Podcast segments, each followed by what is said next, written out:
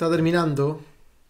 Está terminando la lucha. Primera vez que empiezo un en vivo em, con la lucha terminando. Aún no, no terminada. Eh, la verdad, por, temas de tiempo, no creo que pase mucho más. Perdón, me sonó acá. Por temas de tiempo de la WWE no, pasa mucho más, así que no se asusten porque estoy transmitiendo al mismo tiempo, no se van a perder de nada. Eh, acaba de terminar la lucha de Edge versus Randy Orton. Eh, vamos a hablar, quiero dejarla para el final. Quiero dejarla para el final, quiero que repasemos todo el pay-per-view como siempre lo hacemos en estos domingos de pay-per-view. Estoy muy feliz de estar con ustedes nuevamente aquí. Bienvenidos a Queremos WWE en un post-show, post-backlash. Tremendo, creo que fue un gran pay-per-view. Eh, superó las expectativas de todas maneras, no esperábamos que fuera tan, tan bueno el evento en sí. Em, me parece que no hubo cambio de título, así que grandes sorpresas no tuvimos, pero aún así los luchadores dieron algo bueno, dieron buen producto. Eh, así que vamos a ir saludando a los miembros que llegan, ¿no? los, grandes miembros que están con nosotros. Eh, Yamjo, GZ, increíble lucha con su maletín Money in the Bank. ¿Qué otro miembro hay? Oscarrón21, bienvenido, Tocayo. Otro día estuvimos hablando por Zoom, porque hablamos por Zoom con los miembros, para que consideren ser miembros. ¿ah? Si no son miembros, piénsenselo bien, deberían serlo. Y muchos beneficios, vamos a hablar de eso también. Hola a todos, dice Fernando Reyes, otro gran miembro, eh, parte del team en estos momentos. Benjamín Carbacho, con su título 24-7, hola crack, hola crack para ti. Rolando Antonio Orellana Hernández, hola, ¿cómo les va? ¿Cómo te va a ti, Rolando? Bueno, bienvenido a todos, a los miembros, a los no miembros también. Eh, Vamos a hablar de esta lucha en orden. Tengo todas las fotos. Como ven ahí, tenemos la foto de Backlash. Las siguientes fotos que les voy a mostrar son hechas por, por el gran Charles, eh, el editor del, Team QLB. Me veo muy oscuro, un, poco más de, un poco más de brillo, ¿no? Perfecto, ahí sí. Bueno, em, primero quiero sacarme el pecho la lucha que menos tuvo mi interés, por lo menos, que fue la de Street Profits contra The Viking Riders. Creo que están haciendo segmentos divertidos en Royal SmackDown pero eh, no me convencieron del todo su feudo, ¿no? Para mí no, no, es, no es un gran feudo el que tienen, puede ser entretenido, sí, pero yo prefiero más cosas en el ring. Eh, así que ellos tuvieron una lucha, al parecer no hubo ganador, eh, sigue Street Profits con su reinado tag team, los cuales me parecen bastante entretenidos, no me malentiendan, no, no creo que sean malos campeones, pero sí falta que muestren un poco más en luchas de pay-per-view. Bueno, vamos a comenzar con las luchas, derechamente partimos con la de United States Championship. Por alguna razón, WWE pensó que era buena idea ponerla en el pre-show, y así fue. Eh, Apollo Cruz pudo retener su título en una, en una lucha donde estuvo eh, Andrade y eh, fue ayudado por Garza. Muchos pensábamos que Garza le iba a dar la espalda a Andrade más aún, que casi que iba a dejarla, a dejarla cagada, como decimos en Chile. No fue tan así. Kevin Owens también participó. Eh, la participación de ambos fue fundamental para el resultado, que es Apolo Cruz, que sigue siendo campeón. Vamos a ver cómo se sigue desenvolviendo Apolo Cruz eh, con su campeonato. Buena lucha de Apolo, dice Oscarrón. Jamjo dice grande Apolo. Sí, Apolo está demostrando a punta de, talento que, es capaz de muchas cosas. Yo lo sé hace rato, Apolo para mí desde que llegó eh, fue un gran luchador. es un gran luchador. Oigan, se me va a acabar la batería del computador y se imaginan en pleno en vivo se me acaba la batería, sería terrible. Así que vamos a conectarlo inmediatamente. Perfecto. Para que no pase mayores. Owens en el pre-show, dice Benjamín Carbacho, con unos Jeff Hardy que se pegan ahí en la frente. Eh, a los miembros les aviso que hay un nuevo emoticón de Bray Wyatt, que sale con una cara bastante graciosa para que, para que la, ocupen desde ya. Eh, bueno, eso con el campeonato de Estados Unidos. Pasamos al siguiente, ¿no? Fue, fue, fue una lucha más, eh, de pre-show, así que vamos rápido. Esta, eh, para mí, por cómo se dio esta lucha, tuvo que haber sido el pre-show. Eh, creo que fue débil para iniciar el show, en mi opinión personal. creo que pudieron haber puesto incluso las Estados Unidos, que tenía ingredientes como Ángel Garza, como Andrade, como Kevin Owens, que podrían darte un inicio de show mucho más intenso que el que nos dieron estas luchadoras. Eh, así que yo hubiese tirado este combate al pre-show. Es el orden que yo le hubiese dado, no sé qué opinan ustedes. Eh, para mí tenía que ganar eh, The Iconics. Creo que están hace rato rondeando el campeonato tag team de las mujeres y, deberían ganárselo una vez por todas. Parece que se lesionó H, dice Oscarrón. Sebastián Catalán manda puras caras de Bray Wyatt. Perfecto que ahí lo tengan, lo, usen. Me gusta mucho. hay, hay un emoticón que no conozco que mandaron ahí. no lo conozco. Me gusta mucho la handicap, que es de cierto que Edge se lesionó y estará seis meses fuera. Esto aún tiene que, confirmarse. Eh, hay muchos rumores, cientos de rumores eh, de fuentes buenas también que dicen que Edge estaría lesionado. No sabemos la gravedad, ni siquiera sabemos si que fue una lesión al cuello. Así que la verdad es que hay que esperar hay que ser precavido, no decir que se va a retirar nuevamente, porque no sabemos cuál es la seriedad de la lesión que supuestamente tuvo. Así que eh, hay que esperar que haga un comunicado oficial y estar tranquilos, tener en cuenta que ojalá no perdamos a Edge de nuevo. Em, ¿qué, otra lucha podemos hablar? A ver, puede ser Ah, ¿cómo me pareció esta lucha? Eh, me pareció lenta, me pareció que no ganaron las que debían ganar, que son de Iconics y Sasha Banks con Bailey me aburren. O sea, lo siento si ustedes son fans de ellas, pero a mí no me convencen para que tengan tanto protagonismo. Siento que si quieren darle un feudo, súper bien. Me parece muy bien que quieran enfrentarla a las dos en SummerSlam, pero demasiada importancia. Demasiada importancia para mala calidad en las promos. Yo no le creo el giro todavía a Bailey, así que mm, yo aún no me convenzo de, de su desempeño. El siguiente combate fue de Sheamus versus Jeff Hardy. ¿Qué les pareció a ustedes este combate? El asesino de leyendas tenía que ganar, dice Jorge. Así fue, así fue, ¿no? Nicolás Toledo, los vikingos versus Street Profits. Em, Vicente Torres, ¿qué me dice Vicente Torres? El gran Vicente Torres, Ignacio Home, bienvenido, bienvenido a todos. No, no empezamos hace mucho, empezamos hace muy, muy poco, hace muy, muy poco. Eh, malísimo, no me gustan. Estuvo bueno, dicen, regular, bueno, bueno, bueno, bien. Eso es lo que dicen ustedes de Sheamus versus Jeff Hardy. Mira, a mí me pareció que sí, efectivamente Jeff Hardy con Sheamus pueden dar mucho más de lo que dieron en, el, en vivo. Eh, perdón, en, en WWE. En vivo no fue, fue grabado seguramente. Em, creo que pueden dar mucho más que eso, pero está bien, porque saben que este feudo lo más probable, lo más probable es que siga. Siga con fuerza las próximas semanas en SmackDown quizás tengamos más ingredientes que nos recuerden a la era como ha sido. Eh, Jeff Hardy con Sheamus han tenido segmentos de ambulancia, de choques de auto, Elias lesionado en una camilla. A todo esto, Elias está lesionado de verdad. Por eso ocuparon la oportunidad de ponerlo en camilla para justificar su ausencia.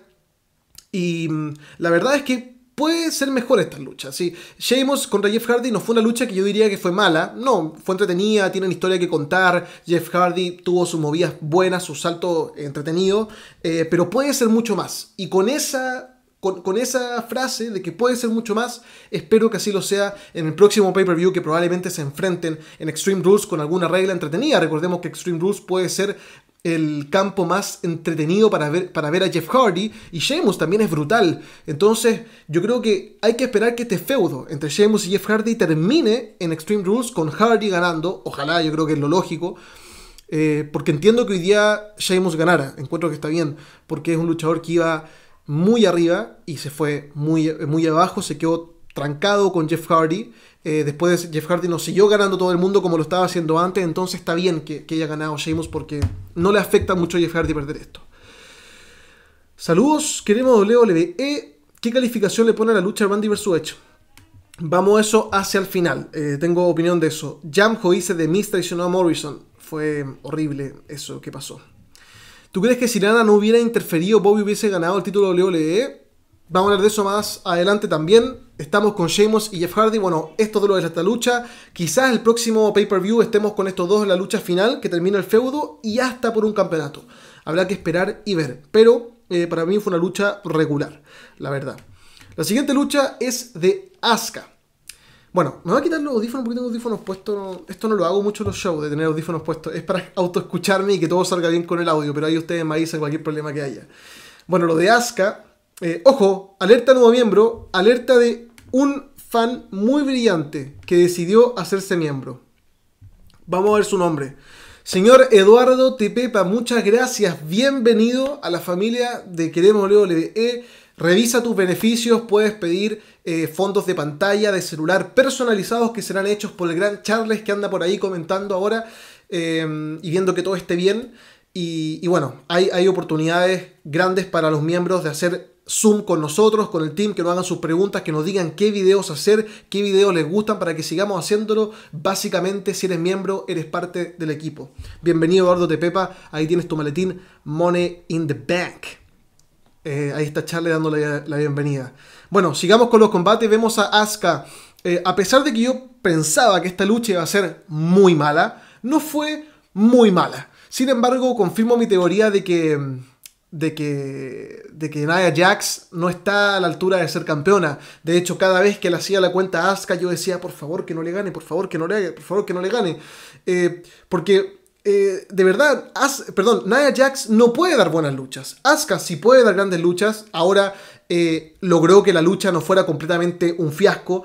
Eh, como todos pensábamos que iba a ser de, de 0 a 10.0, pensábamos quizás fue 0,5, quizás fue 1, 2, eh, no fue tan pésima como pensábamos, pero de verdad la responsabilidad recae en Nia Jax. Es una luchadora que no me agrada, que es peligrosa en el ring y que yo no quiero que la echen tampoco, o sea, nadie, nadie quiere que pierda su trabajo, pero sí que empiece un poco de más atrás, no le demos tanta titularidad. Ya la tiramos a ser campeona de las mujeres, ya la tiramos a combates estelares, démosle la oportunidad a otras luchadoras que hay muchas esperando en la fila. Shaina Ruby Riot, Bianca Belair, eh, puedo seguir la lista, hay muchas mujeres que están ahí, ni siquiera teniendo minutos en televisión y tenemos a Nia Jax, alguien que, que no es capaz de, darnos lo que necesitamos eh, con mucho protagonismo y creo que eso no es justo.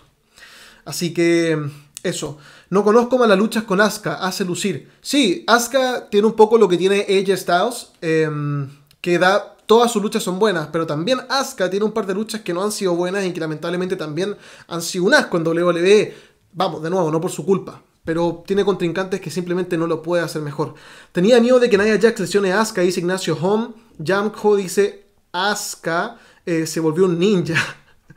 por el look, dices tú. Em, a nadie le importa la lucha de las viejas de, la Randy y Edge. No, es una falta de respeto. A todos nos importa lo que pase con ellos. El final por descalificación fue muy flojo. Con Kairi Sane sería pedazo de lucha. Sí, sí, mejoraría mucho. Eh, bueno, Asuka sigue como campeona y pasemos a la siguiente, ¿no? Para, avanzar. Vamos con Strowman, Braun Strowman. Ya, acá me van a tildar de soñador, tildenme lo que ustedes quieran. Lo que yo quería de esto era que ganase The Miz y Morrison. Y escúchenme bien, escúchenme bien, no, estoy loco. Imagínense, eh, The Miz la hacía el pin a Braun Strowman, pero básicamente gracias a Morrison. Que Morrison hacía gran parte del trabajo, Morrison hacía todo. E imagínense si The Miz lo hubiese ganado a Strowman. Y hubiese sido campeón, ¿no? Nada nuevo, The Miz ya ha sido campeón antes, nada muy loco tampoco, de decirlo. Y está con John Morrison y entre los dos crean un feudo. Y de repente viene Bray Wyatt y le dice, oye Strowman, esto nunca se trató del título, siempre se trató de nosotros dos y la historia que tenemos. Y pum, te lanzas con Bray Wyatt Strowman a hacer una storyline en SummerSlam sin el título y tienes a eh, Morrison con The Miz teniendo el título mundial intentando ser amigos, pero Morrison dentro va dándose cuenta que The Miz lo necesita más que él a The Miz y empieza a desafiarlo por el título. The Miz trae un par de luchadores que lo ayudan en los combates, que hagan que lo retenga en cada pay-per-view, hasta que en SummerSlam, Jim, eh, Jim Morrison, imagínense, Jim Morrison, gigante también Jim Morrison, gigante. Eh, bueno, Morrison, luchador, eh, no, no va a revivir Jim Morrison. Morrison, luchador, venga y gane en SummerSlam el título mundial. Me parece, me parece tremendo por John Morrison. Eh, F por el auto de Brown. Sí, ¿por qué pasa esto en WWE que siempre, siempre le rompen el auto a Braun Strowman? Y siempre el mismo. O sea, quizás va a ser algo de tradición ahora, que todos los, segmentos le rompan el auto a Braun Strowman. A mí me divertiría eso, me divertiría bastante. Me divertiría bastante. Eh, Johnny Nitro es un genio. Sí, sí. John Morrison, John Morrison ha comprobado un montón de veces que es capaz de ser campeón eh, de grandes compañías. Lo ha hecho, lo, fue de muchas. Entonces, que venga WWE y lo releguen a, una, a un protagonismo secundario, por así decirlo, eh, me parece que también está bien, porque le da oportunidad a otros luchadores, pero también se merece alguna corrida individual eh, por algún campeonato importante, ¿por qué no al mundial? Creo que eso le daría más oportunidades y refrescaría un poco el roster, porque Braun Strowman no está siendo el mejor campeón que podría ser seamos honestos. Y bueno, al final pasó lo que tenía que pasar. The Miz eh, traicionó a John Morrison porque pudo haber vencido a Braun Strowman y The Miz se lo impidió. Eh, probablemente ya se van a dividir definitivamente las próximas semanas, empezar un feudo entre ellos, eso ya va a ser obvio. Y Braun Strowman feliz con su campeonato y con las divisiones de estos dos locos, se fue contento de ese evento. Pasemos a lo siguiente, que sería Drew eh, McIntyre versus Bobby Lashley. Eh, Morrison en lucha underground, sí, ahí también estuvo muy protagonista de la escena estelar siempre. ¿Te gustó el nuevo logo de Extreme Rules? Sí, eso conversábamos con el equipo que tiene colores bastante llamativos. No es el clásico, la clásica X roja negro que da una impresión de más extremo, ¿no? Ojo, el nuevo miembro quiere decir algo. Eduardo Tepepa dice, ojalá Morrison sea campeón mundial en solitario, pero parece que nunca confiarán en él. Yo temo lo mismo, Eduardo, temo que nunca confíen en Morrison y, sería, sería un, un, gran statement de la WWE, algo muy importante, que hagan a Morrison campeón, porque ahí demuestran que no importa cuánto te vayas de la empresa, no importa eh, a dónde te hayas ido, no importa de dónde vengas, no importa qué hayas hecho, todos tienen la oportunidad de ser campeones mundiales. Esto se ha probado con muchos, ¿no? Eh, puedo hacer un top 8 de los campeones inesperados eh, que nunca pensaste que iban a ser campeón. Pero creo que hace falta algo así, el ingrediente sorpresa. Samael da un super chat. Gracias, Samael, por tu super chat. Y mira, mira que por un poquito más de eso te puedes hacer miembro, Samael. Te, paso el dato, te paso el dato. Leo tu mensaje. La pandemia hizo notar el bajo nivel de las luchas. Eh, sí, bueno, digamos que la pandemia puede, eh, puede interferir en que una lucha sea buena y mala, porque el público hace que los luchadores luchen mejor, hagan más movidas, porque le van a dar ganas de hacer cosas mejores para, que, para obtener la reacción del público. Eh, los heel quieren ser más malos para que los abucheen más y los face quieren ser más buenos para que los aplaudan más. Entonces es una motivación que ahora no está y probablemente afectan al luchador, pero yo creo que algo que todos lo saben, en el backstage lo deben conversar, de que tienen que mentalizarse en hacer el trabajo bien, de que tenemos que sacar esto adelante con público sin público y la verdad que mejora bastante eh, las luchas con eh, los miembros del Performance Center que están alrededor, los mismos luchadores, futuros luchadores, futuras estrellas, están ahí dando vuelta en el público, apoyan harto y e, incluso, no sé si soy el único, con Charles lo estábamos hablando en el grupo, eh, que creemos que había sonido ambiente.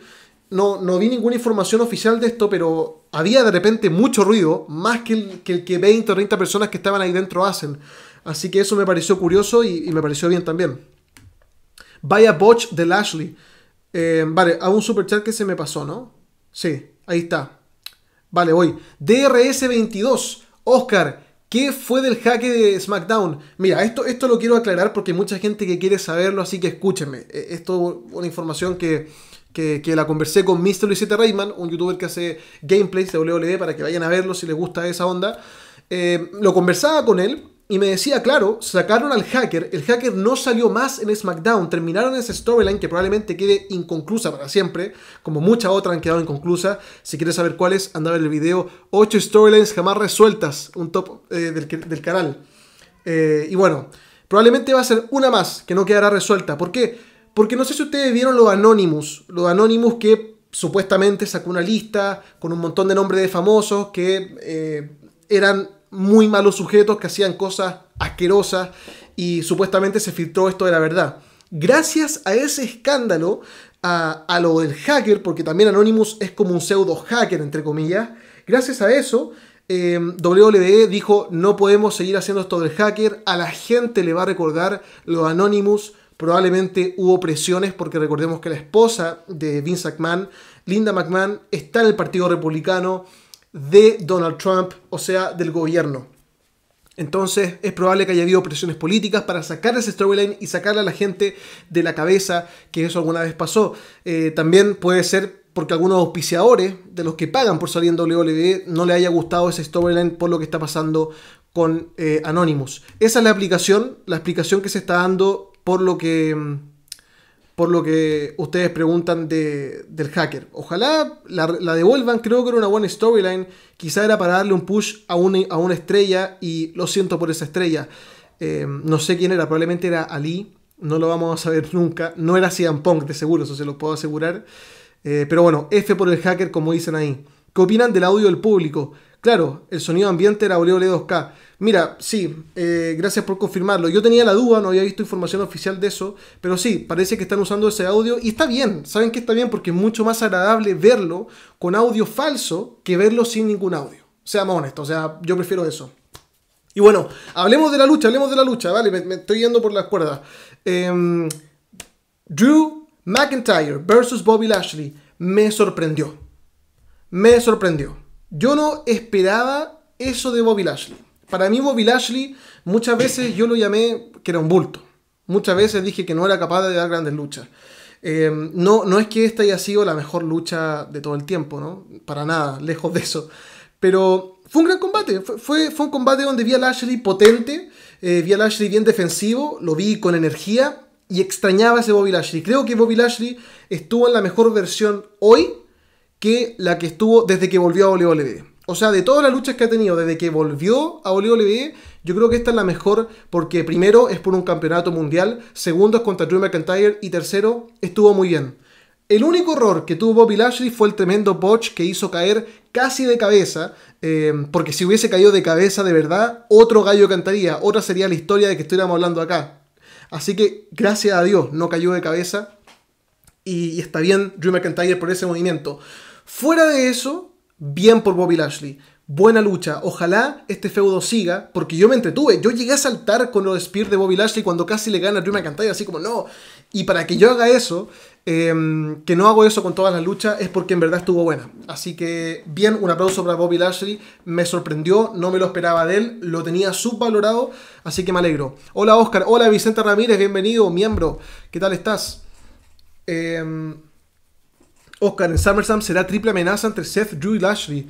Mira, podría ser divertido, pero eso es difícil porque hay que ver si Rey Mysterio vuelve. Yo creo que Rey Mysterio va a volver a tiempo en SummerSlam para enfrentarse a Seth Rollins y quizás el hijo de Rey Mysterio se meta en la combinación. Uno nunca sabe.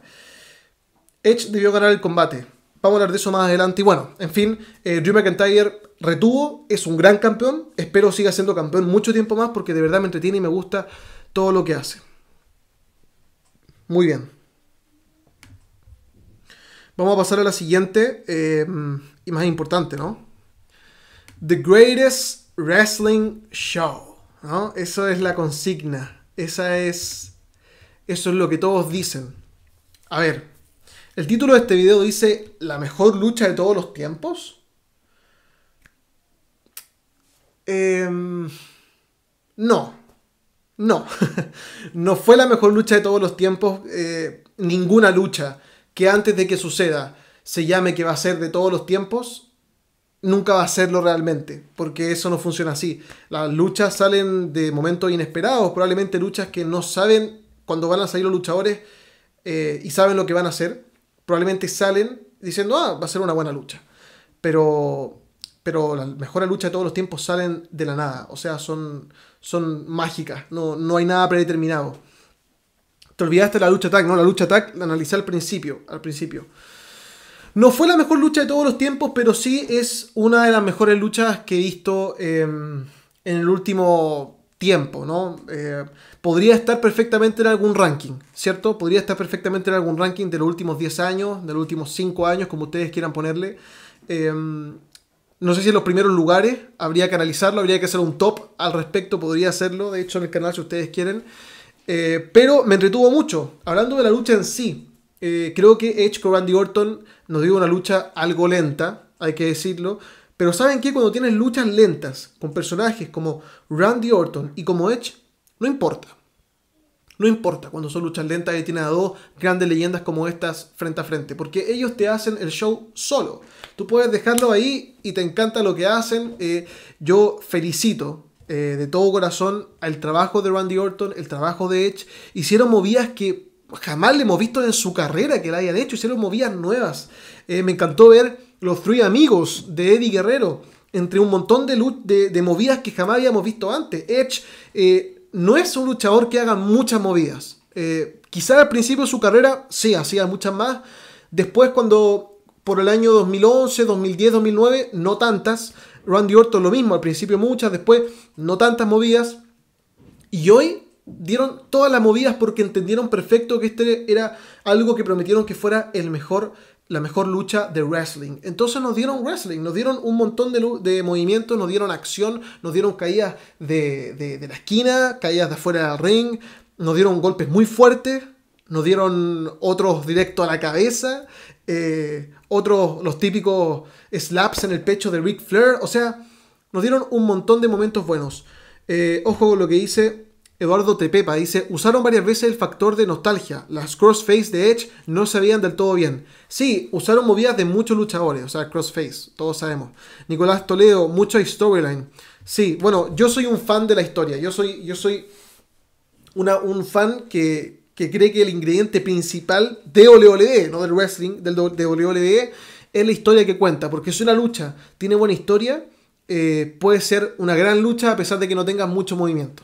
¿no? Eso lo hemos visto en lucha de Undertaker, en lucha de Triple H, en un montón de luchas hemos visto que eso funciona. Entonces, esto fue algo que se acercó a esa exigencia, hacer una lucha eh, que tú esperabas pocos movimientos, que tú esperabas que no pasaran grandes cosas, pero nos sorprendieron y dijeron no, no solo vamos a darle una lucha clásica de pocos movimientos, como ustedes esperan, sino que vamos a darle una lucha clásica, pero con altos movimientos, con movimientos que jamás habíamos hecho antes. Vamos a contar una historia increíble. Randy Orton en un momento se le sube a la mesa, eh, le sube a Edge a la mesa, el comentarista le dice, te voy a matar. O sea, tremenda, tremenda historia y se lo dice con tan, tanta transparencia, con tanta honestidad, así como en serio, te, voy a matar. Que le diga eso es como, wow, como bien, bien contar la historia, me gusta, me gusta que sea así, potente. Me gusta creerte, me gusta creer a los luchadores y eso es lo que nos dieron. Cuatro estrellas, pero no cinco. Bueno, de eso se encarga Dave Meltzer. La verdad, a mí nunca me ha gustado poner estrellas porque en gustos no hay nada escrito. Entonces, si digo cinco, eh, todos me dicen, ¿cómo le pones cinco? Y si digo dos, ¿cómo le pones dos? Yo prefiero decir si me gustó o no.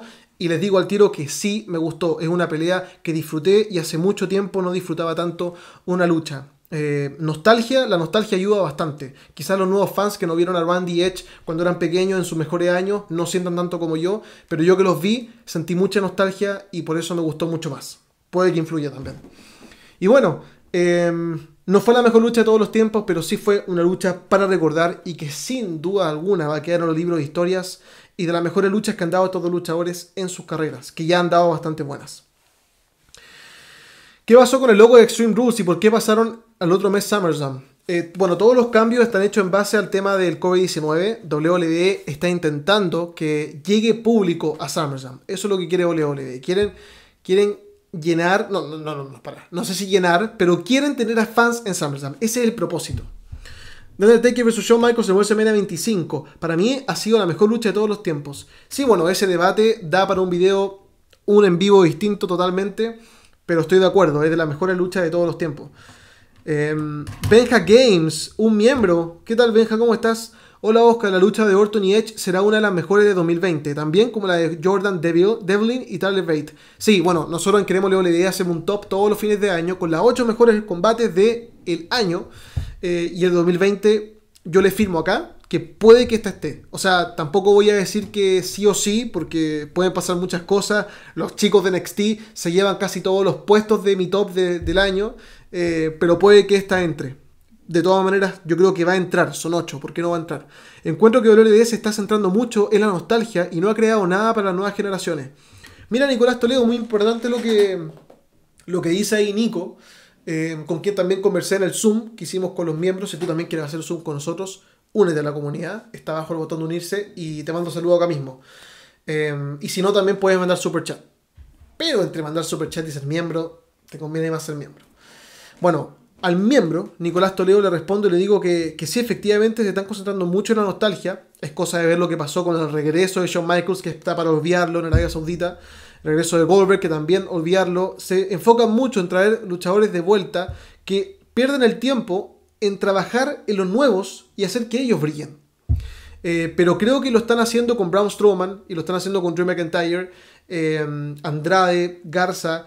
Eh, estos dos, Andrade y Garza, tuvieron que haberle dado más protagonismo, de verdad. Tuvieron que haber sido más porque para el pre-show, no. Ellos pueden ser próximas grandes estrellas latinas y no puedes ponerlo al pre-show. Es una ofensa. Benja Games, que pierda una vez el título Bailey, por favor. Benja, ojalá, ojalá. De verdad que quiero lo mismo que tú. Andrade irá por el campeonato de Drew. No, yo creo que no. Yo creo que todavía le falta a Andrade afirmarse un poco más en el midcard para saltar a la escena principal. Pero puede luchar por ese campeonato sin duda. Estuvo teniendo un feudo con Drew McIntyre hace un mes, así que es capaz. Edge se lesionó. Eso está por confirmarse. Mira, mañana vamos a hacer un en vivo por Raw, que los quiero ver a todos ustedes que están escuchándome ahora. Mañana en Raw vamos a estar en vivo hablando de esto mismo y ahí vamos a confirmarles qué pasó con hecho. Vicente Torres dice, ¿qué piensas de Matt Riddle? Eh, pienso que un gran luchador, pienso que me gusta mucho, eh, tiene grandes movimientos, lo vi en What, What Culture Pro Wrestling, que era un canal de YouTube que hizo su propia empresa de lucha, creo que ya le cambió el nombre, y lo vi ahí, eh, creo que contra Cody Rhodes, si no me equivoco, pero fue tremendo, fue muy bueno. Así que, bien, me gustó bastante. ¿Qué pasó con el hacker de SmackDown? Ah, dijimos que eso por el tema de Anonymous lo cambiaron. Bueno, creo que repasamos todo el show. Eh, esperamos que lo estés viendo ahora, lo estés viendo después de que lo haya grabado. Gracias por tu visita de verdad. Eh, y a los miembros, gracias por siempre estar en los en vivos. Los leemos con mucho cariño. Y a los nuevos miembros, bienvenidos también. Y a los futuros, también. Mejor Garza que Andrade. Sí, me leíste el pensamiento, Alberto. A mí me está gustando más Garza que el trabajo de Andrade en estos momentos. Ignacio Home, yo creo que Matt Riddle, no sé cómo se escribe, va a ser, lo escribiste bien, te faltó una D, va a ser la próxima víctima de Strowman. Wow, eh, puede ser. ¿Sabes qué? Me parecería bien porque así le dan protagonismo. ¿Qué pasó con Rico Chet? Con Rico Chet, bueno, eh, creo que le está dando una pausa. Eh, está en un tag team con Cedric Alexander, así que hay que esperar a ver qué pase con eso. Vale, Oscar, gran valor, dice Nicolás Toledo. Vale, muchas gracias a ti por estar. Em, quiero terminar el en vivo mandándole un saludo a mi novia Jimena, eh, porque hoy día cumplíamos mes y eh, íbamos a hacer una cita online. Ustedes saben, el contexto no lo permite hacer eh, juntarnos persona a persona, sin una responsabilidad. Así que de acá le mando un tremendo abrazo, que la quiero mucho. cumplimos hoy mes y no la pude, no pude estar con ella porque estuve viendo este evento y estoy acá con ustedes, pero ella entiende, ella me entiende perfecto que este es mi trabajo también, así que le mando un saludo y un abrazo por entenderme. Y a ustedes también le agradezco por estar acá, por escucharme, por escuchar mi opinión y mañana también voy a estar opinando de Raw, así que no se lo pierdan, no se lo pierdan por ningún motivo. Vale, que estén bien, un abrazo y hasta siempre, queridos míos sean los fanáticos. Chao, nos vemos mañana en Raw. No pueden faltar. No faltes tú, ni tú, ni tú, ni tú. Sí, tú tampoco. Vamos, nos vemos mañana.